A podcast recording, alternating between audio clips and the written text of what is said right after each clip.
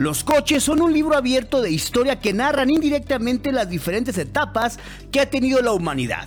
Corvette fue presentado en sociedad hace 70 años y Chevrolet quiere festejarlo con una mecánica híbrida que en realidad es una antesala hacia la evolución total que significa tener en el mediano plazo un Corvette 100% eléctrico.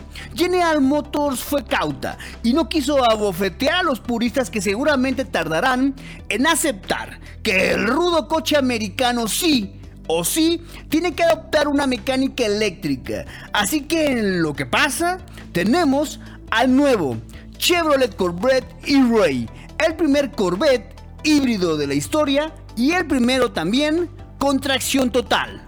Lo interesante de la configuración mecánica del Corvette E-Ray es que la electrificación se emplea normalmente para reducir el consumo y mejorar su relación con el medio ambiente. Y aunque esto sí sucede, en el Corvette esto pasa a un segundo plano. La electrificación está pensada para mejorar sus prestaciones aumentar la potencia y de paso también aumentar la seguridad en condiciones de baja adherencia gracias a la tracción en las cuatro ruedas. La potencia del Corvette E-Ray nace gracias a dos motores. El principal es un motor V8 atmosférico de 6.2 litros de cilindrada que genera 502 caballos de americana potencia y 637 Nm par y envía su fuerza a las ruedas traseras.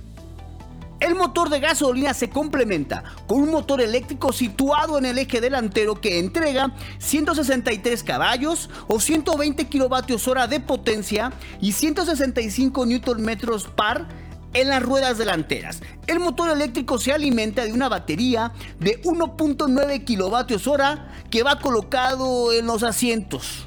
Esta proeza de la ingeniería permite al Corvette E-Ray híbrido contar con una potencia combinada de 654 caballos, sumando el motor térmico y el eléctrico, además de ofrecer una sensación casi inmediata de empuje.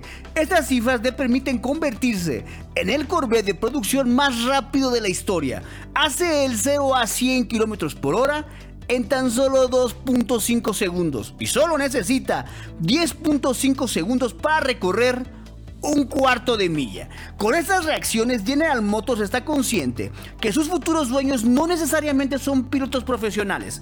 Así que para hacerlo seguro, Corvette y Ray utiliza su hibridación no solo para ser el más rápido, sino también para traccionar mejor. Y si lo anterior no fuera suficiente, cuenta con 6 modos de conducción Tour, Sport, Track, Water, My Mood y Z Mood. A estos hay que añadirle el modo Stilt, que permite que la conducción sea totalmente eléctrica durante un breve periodo de tiempo. Otra de las grandes diferencias respecto al Corvette Stingray, el no híbrido, es el ancho del vehículo. El modelo híbrido es 9.1 centímetros más ancho que el Stingray.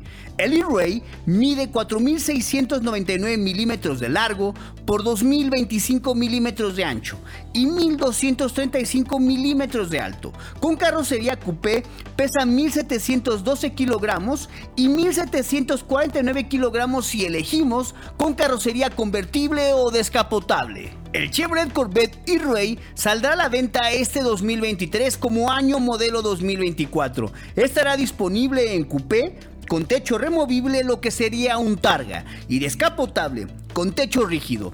El E-Ray Coupé tiene un precio de 104.295 dólares y convertible o descapotable parte de los 111.295 dólares.